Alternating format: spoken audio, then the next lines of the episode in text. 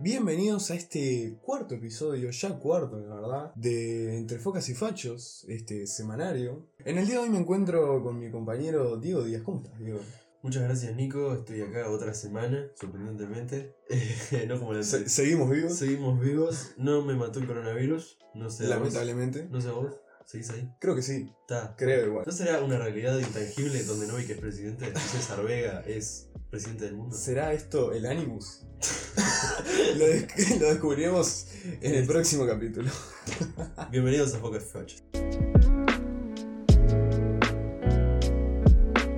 Retirado de la política el señor Ernesto Talvi. Eh, un dato que la verdad nos dejó de cara a muchos, muchos que le teníamos fe, le teníamos fe para 2024 o incluso para lo que podría haber sido este periodo. Quizás Nico, para una persona como vos, era un candidato bastante.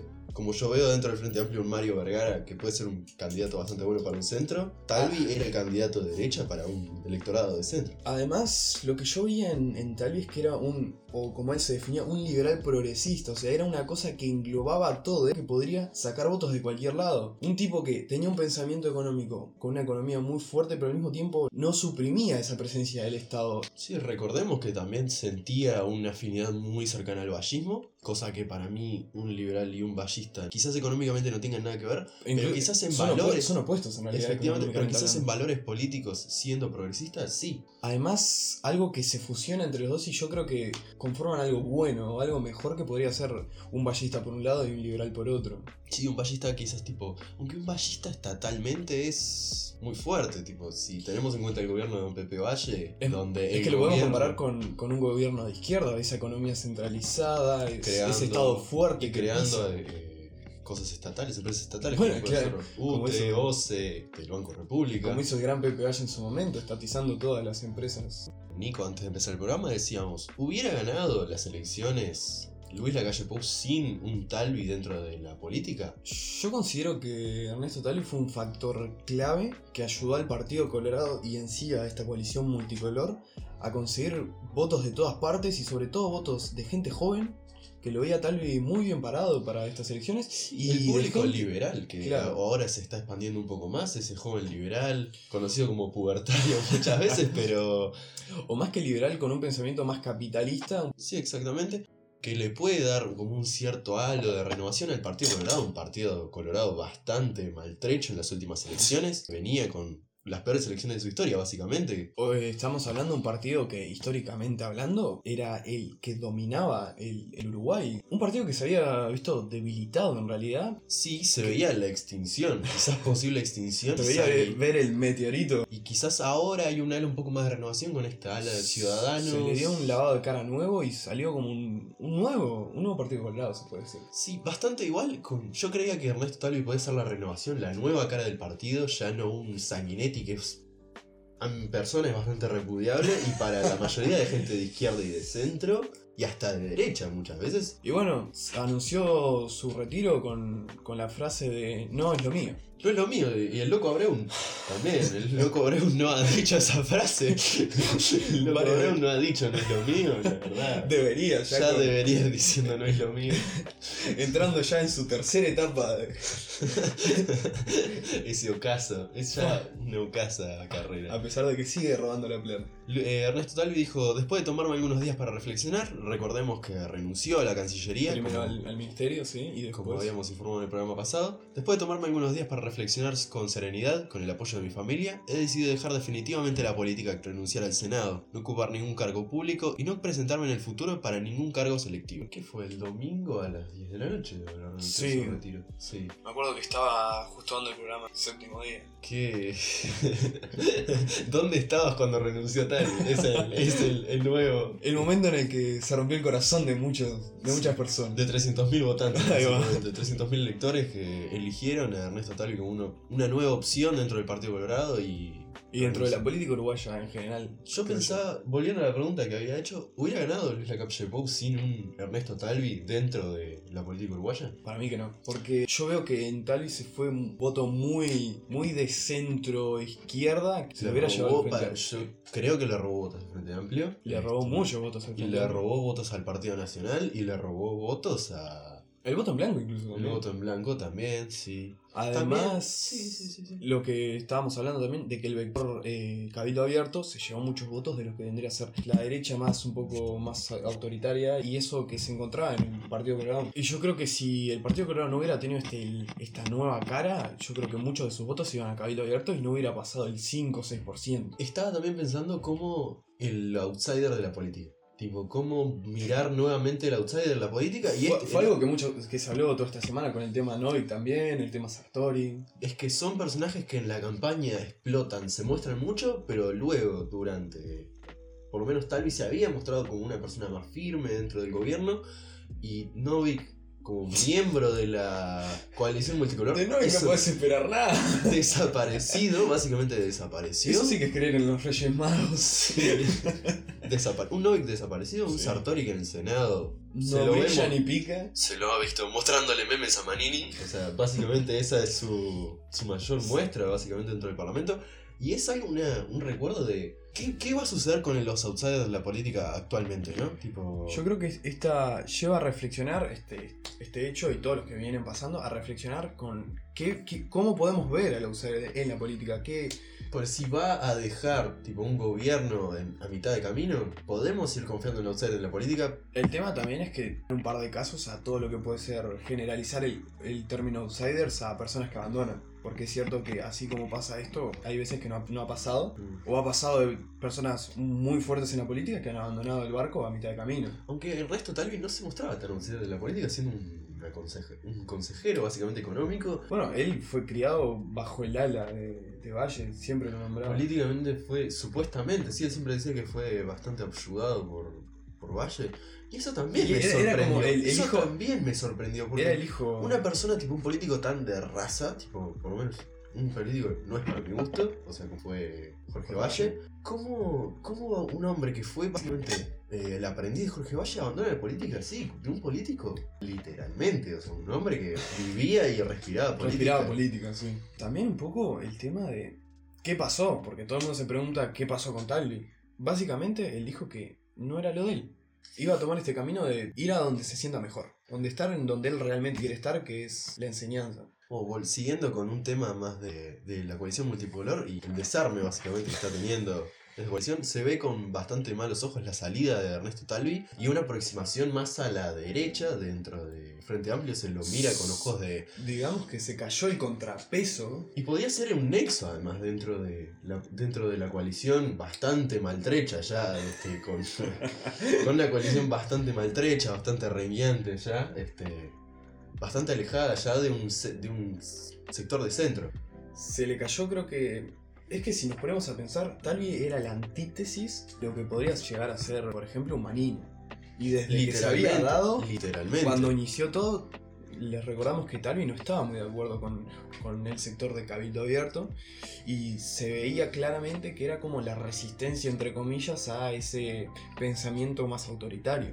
Yo creo que la visión en general de los políticos de cualquier sector era que la salida de Talvi le sacaba fuerza a lo que podría ser la coalición y, la poli- y a la política uruguaya en general. Y le genera mucha más fuerza a un sector más radical dentro del ala, dentro del ala colorada, que es el sector de Sanguinetti, que es, es básicamente el Master of Puppets dentro de, dentro, go- dentro de los colorados.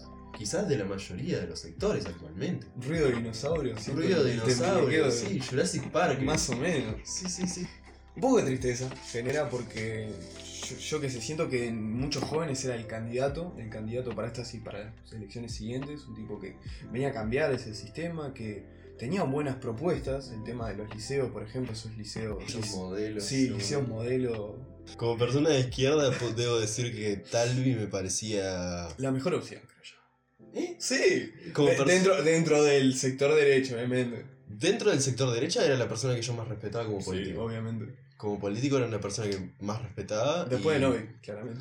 Después César Vega, Novik. Cés- no, César Vega. Te- Tenemos que. Después hay que tocar el asunto César Vega, pero vamos a dejarlo. Personalmente, mi candidato para las elecciones anteriores dentro del Frente Amplio era Mario Vergara. Un tipo Es- que conectaba, con- congeniaba mucho con Ernesto Talvi. es- sí, tenían bastantes puntos en común en ciertas áreas. Y tenían un punto de diálogo. Oscar Andrade, ten- hasta Oscar Andrade la verdad tuvo mucha conexión con. el mejor debate de, por lo menos para mí. Por lejos fue el de Oscar Andrade, me acuerdo sin que leer, sin... fue excelente. Eh, no sé, por lo menos para mí el retiro tal vez hace que la derecha, que ahora está en el poder, se, se radicalice mucho más. El poder. Pasando a otros temas, este... El tema Cabildo. Tema cabildo, Cabildo abierto, abierto. donde se... Un cabildo más abierto que nunca, ¿no? Un cabildo menos abierto que nunca, básicamente. Es verticalazos, básicamente, de una cúpula militar. Se, se sienten los ruidos a carabina, ¿no? Ya se siente la... ¿Cómo se está desarmando este partido? Mm, Menos votos, recordamos que se tuvo un 11%. Sí, un 11 con cuánto? 11,09. Si Sí, no que le faltó- mal. 11,04%. Un 11 con 04. 268.736 votos para Cabildo Abierto. Bueno, tampoco nos vamos a sentar acá a defender lo indefendible y decir que en estos momentos Cabildo Abierto tiene algo de bueno. Creo yo que. Eh, están cuestionando la legitimidad de muchas instituciones republicanas que nunca habíamos visto ser criticadas de esa Exacto. forma este, y Y con comentarios dentro del parlamento de cavernícola. Básicamente, Es que personalmente lo, cavernícola. lo considero tanto. No sé, no, es que. Con lo, con lo de la última semana que estuvimos hablando de Domenech y. Sí, sí, sí, es sí, que no. sí, O sea, es- que- están cuestionando cosas que para el resto de la política y también veo un silencio bastante grande dentro del gobierno hacia los dichos de la coalición. Es que. De la coalición, de los dichos de Cabildo Abierto. Esta semana la ex candidata a diputada de Colonia aseguró que en el partido manda una cúpula militar. Sectores del partido se vienen alejando y desvinculan del partido al percibir una conducción militarizada. En Cabildo Abierto apostaba un cambio. Confiaba en un partido nuevo de un perfil artiguista, decía Alba Ber. Alba Berreta. Luego de las elecciones se cayeron las caretas y se vieron las caras. Y hasta los uniformes. En Cabildo mandan militares, y no son rasos, solo que se reúnen y casi que mandan como si, fueran como si estuvieran dirigiéndose a la tropa. Había mucha gente que quería algo nuevo y se están desvinculando del partido. Recuerdo mucho en, en época de elecciones a la gente plantearlo a Manini como un Artigas, como si fuera un caudillo que venía a cambiar. el discurso de un tipo honesto. El discurso de Domenech cuando. porque se está hablando de los desafueros de Manini para. Por ciertos dichos que ha tenido y ciertos encubrimientos hacia casos de lesa humanidad que hubo en la dictadura, este, cuando él era general. Y se- hay un discurso de Domenech diciendo no se lo van a llevar preso a Manini, nadie se lo va a llevar preso mientras estemos los cavilantes como si fueran caballeros del Claro. zodíaco, aferrados contra la ley. Como si tuvieran algo de peso. Es Por eso- un 11%. Por eso también yo tipo critico mucho esos eh, dichos antidemocráticos cuando se está por cuando hay un su miembro principal básicamente. Sin Manini qué pasa en un cabildo sin un Manini qué es de cabildo sin Manini no hay nada. Sin Manini sin una imagen de Milico hay que decirlo con todas las palabras de Milico no hay un cabildo abierto. Es que mm, es- Manini es, es el símbolo, es el dios, es el mesías de Cabildo que Sí, Lo que mejor que bajó de la tierra en un tanque más o menos. se subió a un Ford En, Falcon. en una escalerita automática pero hecha de, de un haz de luz. Mirando Twitter Claro. hasta las 2 de la mañana como dijo el. Con un 38 colgando de la cintura y no Sí, sé, sí, ¿no? una boinita saludando a Doña, no mientras barra en la vereda y Doña desmayándose de una forma. Con su sonrisa brillante y su frase de... Se acabó el recreo. Bueno, se acabó el recreo, muchachos. Pasando a Yo temas que- también militares, este, dos militares retirados procesados con prisión por el homicidio en el año 1976. Se trata del crimen del militante comunista Juan Basilinio López, asesinado en el marco de la Operación Morgan. Este, vamos, por lo menos eh, Justicia. se está haciendo justicia Sí. por estos hechos sucedidos hace 40 años durante la dictadura. Esperemos que las familias puedan tener un poco de paz ya después de 40 años luchando por verdad y justicia. Este, y nada, son luchas que deben seguir manteniendo y no se deben olvidar como muchos quieren. Este, o mismo los sectores de Cabildo Sí, Abierto quieren pasar la página entre comillas. Obviamente. ¿Cómo no. gente puede pasar la página sin saber dónde están Es los que para, ellos empiezan a revolver ahí. Seguramente muchos de ellos van a ser manchados. Muchos. Muchos de ellos exactamente. Sí, sí. ¿Y cuántos habrán encubrido cosas? Si se podría apretar control suprimir, yo creo que Cabildo Abierto es el primero. Sin caer, efectivamente. Pues, Bueno, eh, pasando a otros temas y hablando de, de tem- temas tristes, la verdad, lamentables. Daniel Biglietti, este, uno de los. eh, Sí, el cantautor Daniel Biglietti, una de las figuras del canto popular uruguayo Sí. de- y de lucha contra la dictadura, de una, una imagen bastante, bastante visible además de, de- de la música uruguaya, sí. uno de los referentes, resultó ser un abusador sexual. Te- Un dato que no, no es algo nuevo, porque aunque la gente piensa que esto se hizo público ahora, una denuncia que ya venía hace tiempo. Sí, una denuncia familiar, no judicial, pero sí una denuncia familiar. Este, una de sus sobrinas escribió en Facebook que a la edad de 27 años abusó sexual- sexualmente de un integrante de la familia, este, cuando este integrante tenía 10 años.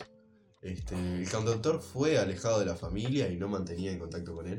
La, la Este, familia ya lo había, lo había bloqueado, ¿no? Sí, sí, sí, sí. no lo se había- comunicaban con ellos, no básicamente. tenía, no tenía contacto con ellos. Este, Un tema muy lamentable que cada programa a programa siempre lo tenemos acá porque sí, es... prácticamente presente con la Operación Océano ahora. Sí. este, Además algo que está bueno que aprovechar esta, la visibilidad de esta denuncia del abuso sexual infantil de un personaje conocido como puede ser Daniel Biglietti para explicarles que hay más de dos denuncias por día de este caso de denuncias y que tres de cada cuatro son niñas 32% de agresiones a menores de 5 fueron abuso sexual y 3 de cada 4 agresores son familiares o parte del núcleo familiar. Eso es un dato muy fuerte, que Y más del muy 85% de los casos de abuso sean dentro del núcleo familiar, hace que muchas veces sea este, algo silenciado, que no se denuncie.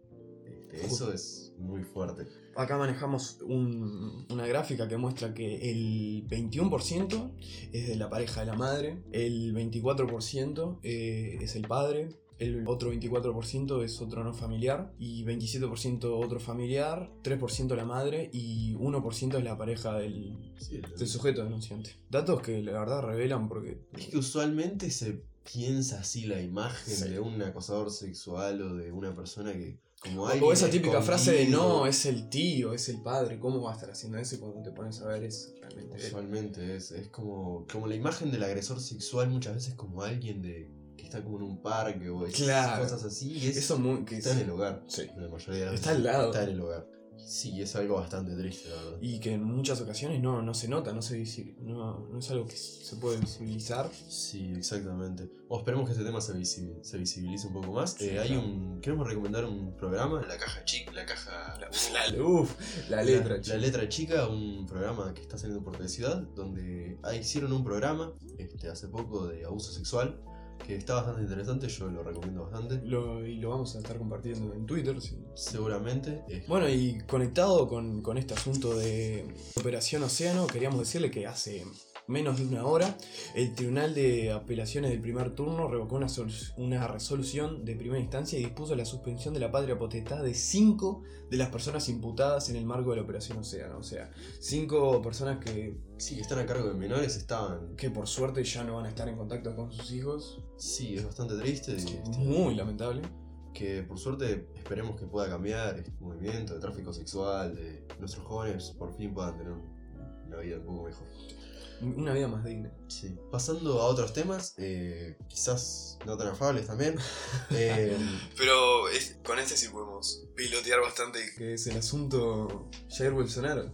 Jair Bolsonaro denunciado por Más de 60 más de sindicatos. 60 sindicatos por este por su mal manejo básicamente de las de Y la creo que mal manejo es poco. de la pandemia, un manejo bastante irresponsable, con medidas ineficaces y pidiendo que la gente salga de su casa cuando la pandemia estaba en lo más álgido.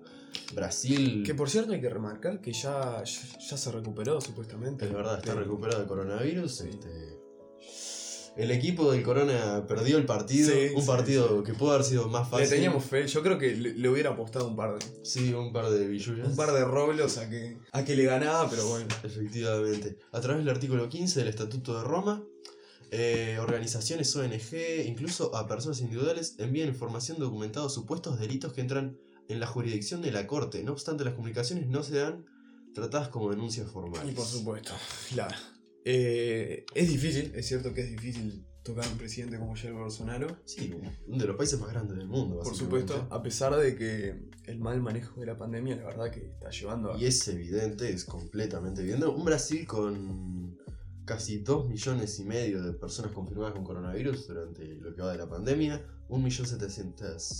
1.720.000 eh, recuperadas Y casi 90.000 muertes en varios meses. en lo que va de pandemia. Bueno, eh, esta coalición de más de 60 sindicatos brasileños acusaron al presidente de Brasil, Jair Bolsonaro, de un genocidio ante la Corte Penal Internacional de La Haya por su gestión en la pandemia del nuevo coronavirus. Como ya, como recién decía Diego, los números son muy grandes, números que sorprenden, que la verdad son lamentables y no, no hay un cambio. Desde el primer episodio venimos hablando Literalmente en el primer episodio venimos hablando del mal manejo. tema recurrente de nuestro querido Jair, Sí. pero la verdad es que es lamentable cómo no se no se hace nada un cambio ni siquiera.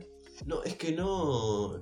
No veo, tipo, ni si. de- él estuvo enfermo y tampoco se ve un cambio muy significativo en, la, en el manejo de la pandemia. Es más, Quizás si es eso de que se- siempre se habla que si te pasa a vos capaz que cambias ese pensamiento. no, y mostraba. Yo veía fotos de él recuperado, tipo, de cierta forma, no mentalmente. Eso. Esos problemas los va a seguir manteniendo. Este, Pero sí, eso de que eh, promocionaba la hidrocloxi... eh, hidrocloxi... eso. Sí, el- sí, un medicamento que está probado de que no funciona, básicamente. Y. Cloxiquina. Sí, creo que sí, lo, lo voy a buscar porque ya es personal, me parece. Es personal. sí, un medicamento que Que aparentemente. se confirmó que no, no cambia nada. No, que es como tomar homeopatía, Más o menos, sí. para prevenir el coronavirus. Eh, bueno, en otros asuntos, un poco nos venimos para el lado nacional. El tema ollas populares.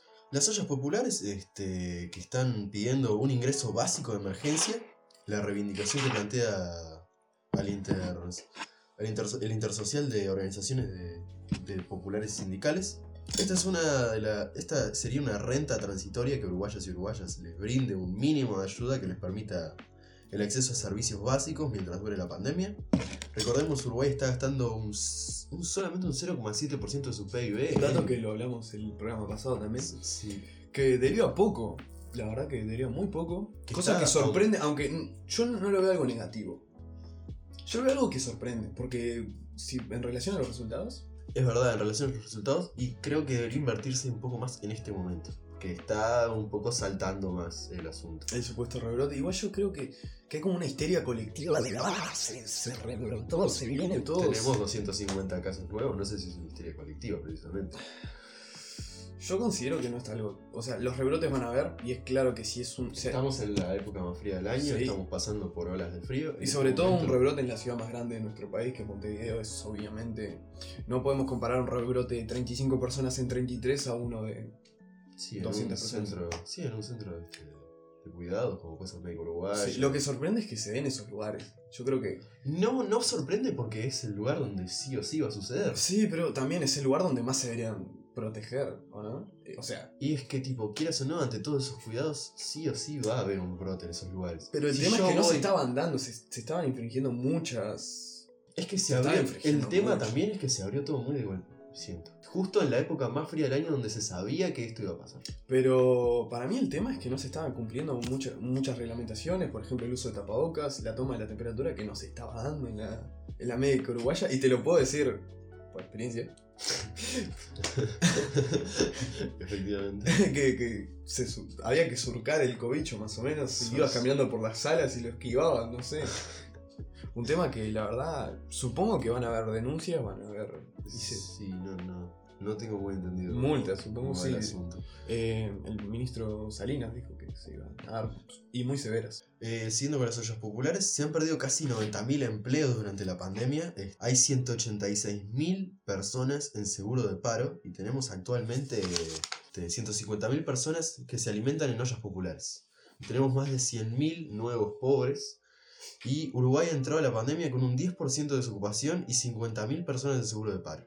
Es decir, algo que ya venía mal y este bache Sí, se agravó pandemia. básicamente. Se dice que la desocupación, que venía en un 10%, puede alcanzar entre el 15 o 14%. Datos que sacó justamente el ministro de Trabajo, Pablo Mieres, que cree que la desocupación trepará del 14 al 15, producto de la pandemia. Eh, Algo al que se- tema que de, se ve venir. Sí, se veía venir y era, se dice que casi mil millones de personas se van a ver afectadas en el planeta En por este, por este coronavirus. Yo pensaba este, de lo que se está pidiendo en los ollas populares, un subsidio básico para las personas que se queden sin empleo y desde el gobierno no está habiendo una respuesta muy efectiva. Y pensaba, ¿qué se necesita más? Una, ¿O qué se está tipo, tomando más en cuenta? ¿Una deuda social como pudo haber sido una deuda social que quedó después de la crisis 2002, con una población mar- marginal más golpeada, una población que hoy se nota, con un aumento del delito o una deuda económica.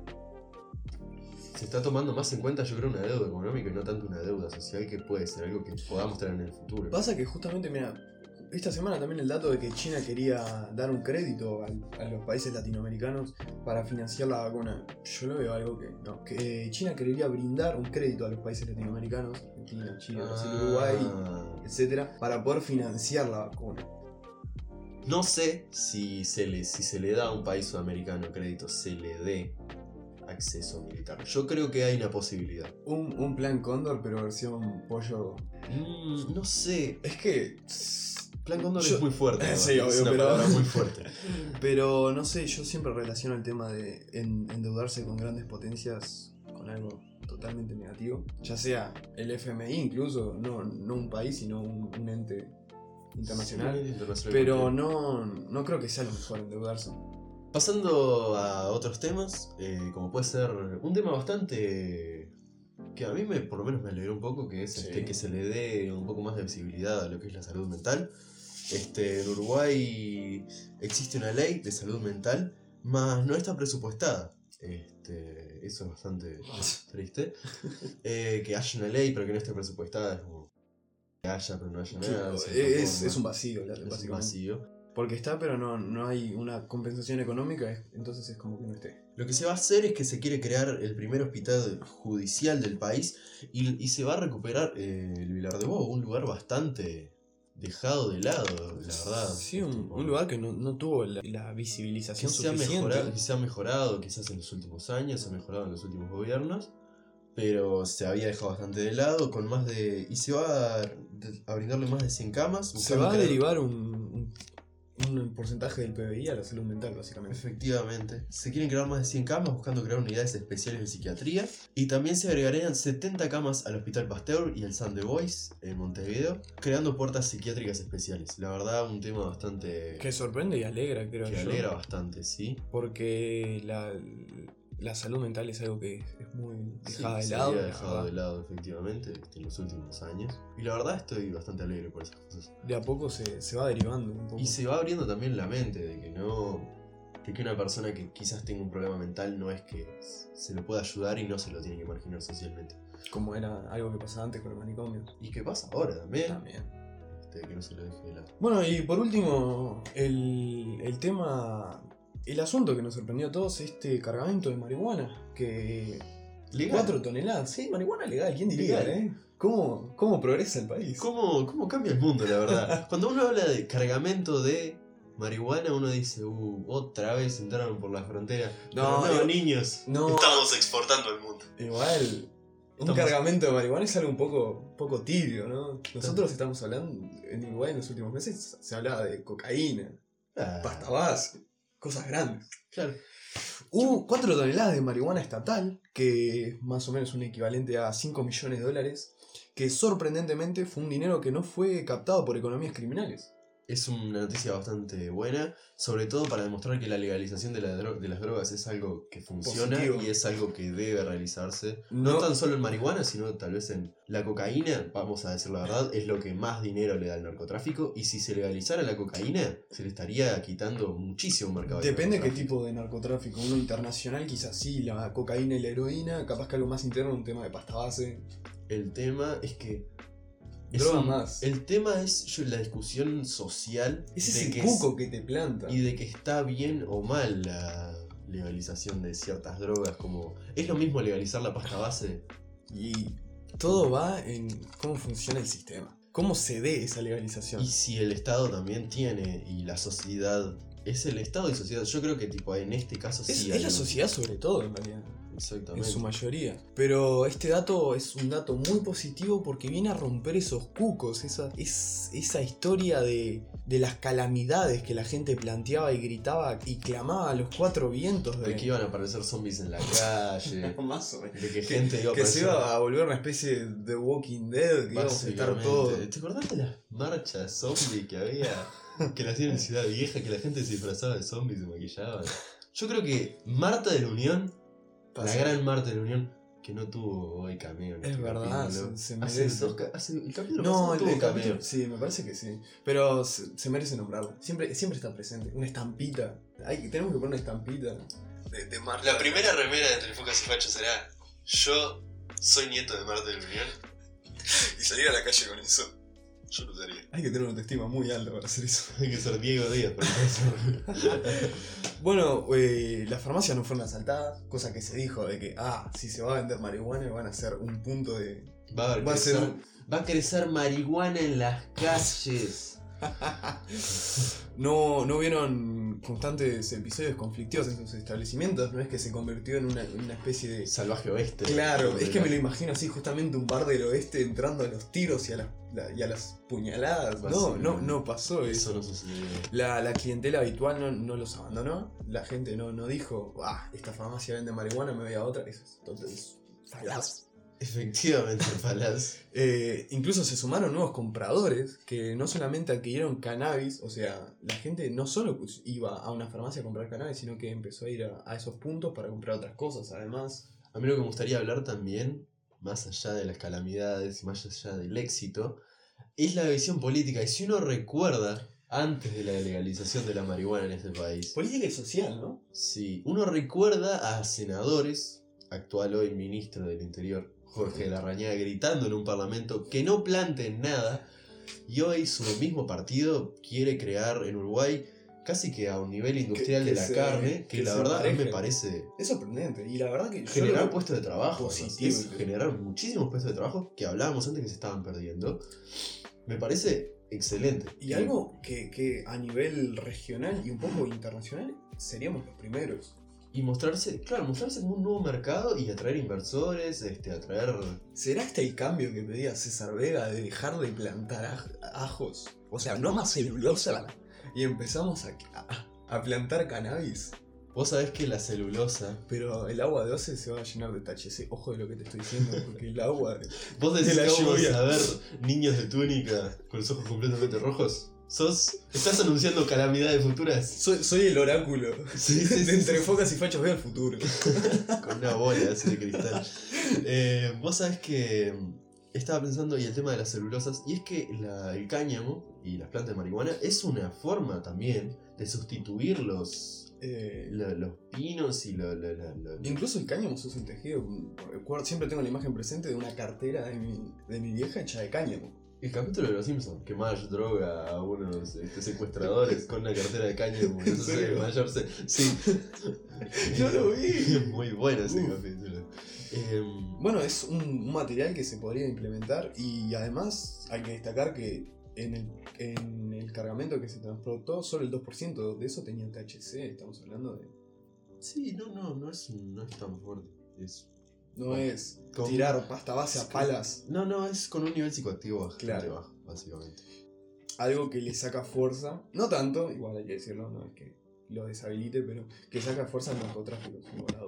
Sí, obviamente. Sí, quitarle, o sea, no es tanto dinero que quitar, quizás quitarle 5 millones de dólares al narcotráfico, pero es, Es quitarle dinero. 5 millones de dólares al narcotráfico. Y como decías, es es una muestra para, para ver el camino, hacia dónde hay que legalizar drogas como la cocaína, la heroína. Se- una muestra de fracaso es la guerra contra la- las drogas en México. Ha empeorado. México, Colombia, Estados, Venezuela, Estados Ecuador. Unidos. Estados Unidos es un país que también ha querido ilegalizar todo tipo, hasta el alcohol y en su momento. En su momento el alcohol, que fue creo que la peor cosa que podían hacer, y es esto de que se muestra de que La prohibición prohibir algo, mercado negro. exacto, no es, prohibir algo no es positivo. Genera un mercado negro. Y no, y no comparar las drogas, esa típica de, ah, no es lo mismo el, el cigarrillo, el tabaco, la nicotina y el alcohol que las drogas. La gente necesita saber lo que está consumiendo, necesita estar segura de lo que está consumiendo y creo que un Estado bastante serio como puede ser el uruguayo puede brindarle Un estado esa- que provee seguridad, es que sí. exactamente puede brindarle esa seguridad